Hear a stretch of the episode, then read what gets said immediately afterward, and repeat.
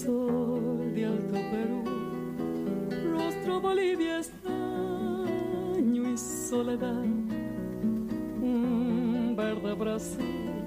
Aproximadamente 530 anos, no início de agosto do ano de 1492, o navegador italiano Cristóvão Colombo iniciava uma viagem que mudaria para sempre a história da humanidade. Trata-se da expedição que trouxe os europeus para o continente americano e que, com o roubo das terras e das riquezas dos povos nativos, permitiu aos países da Europa o desenvolvimento econômico e militar que os elevaria a uma posição dominante no planeta. No século XIV, Portugal e Espanha estavam prejudicados pelo bloqueio feito pelos turcos da rota comercial por terra para a Índia.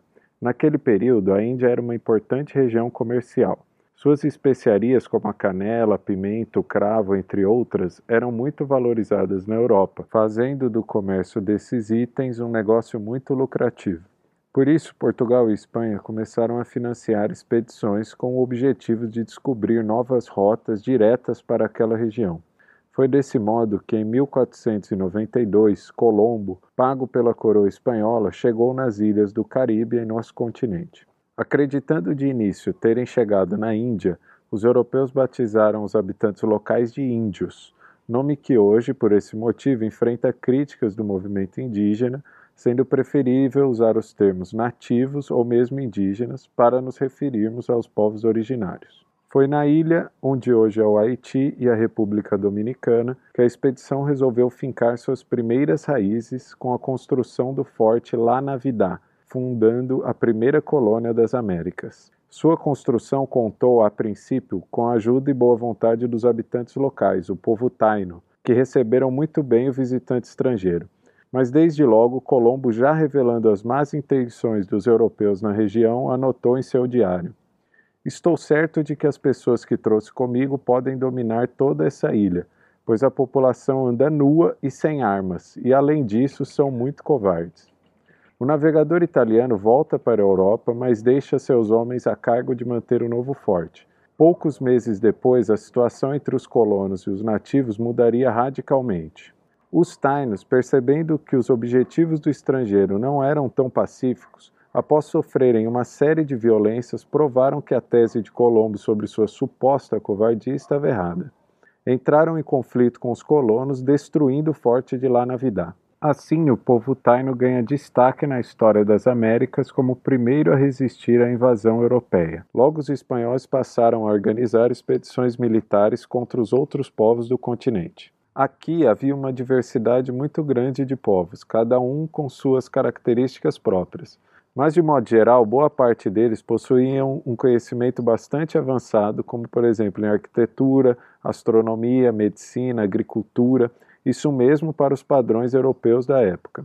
Os alimentos hoje consumidos em todo o mundo, como a mandioca, o milho e a batata, são originários do continente americano, cultivados pelos povos daqui mediante o uso de práticas muito avançadas de cultivo.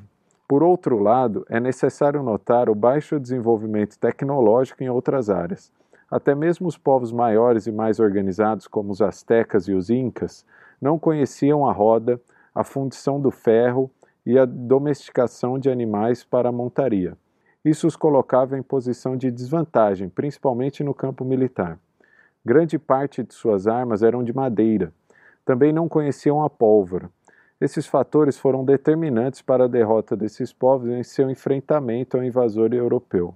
Além disso, quando os espanhóis chegaram com aparência muito diferente dos habitantes locais, eram brancos, barbados, montados a cavalo, que era um animal que os indígenas nunca tinham visto, fazendo uso de canhões que aos olhos indígenas eram como instrumentos mágicos que cuspiam fogo e emitiam sons de trovão, os espanhóis foram confundidos com figuras mágicas e até mesmo divinas. Quando se deram conta de que de deuses os assassinos europeus não tinham nada, já era tarde.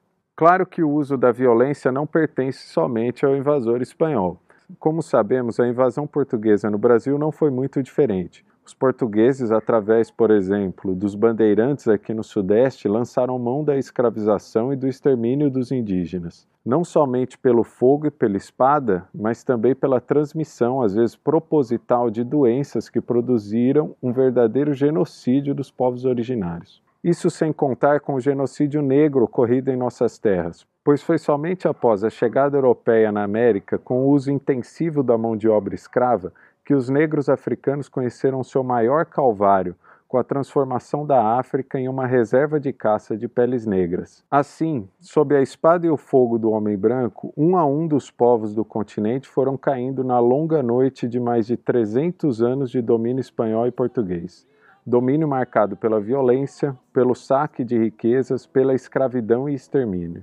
Essa situação chega até aos nossos dias, infelizmente sem grandes mudanças. A exclusão e perseguição do povo negro e indígena ainda se mantém. Sua história de resistência marca profundamente a nossa própria história e nossas tarefas como lutadoras e lutadores latino-americanos. A revolução que buscamos, com o protagonismo negro e indígena, se faz urgente para encerrarmos os mais de 500 anos de genocídio que nos assombram. É chegada a hora do basta. Revolucionários do Brasil, fogo no pavio. MTST, a luta é para valer.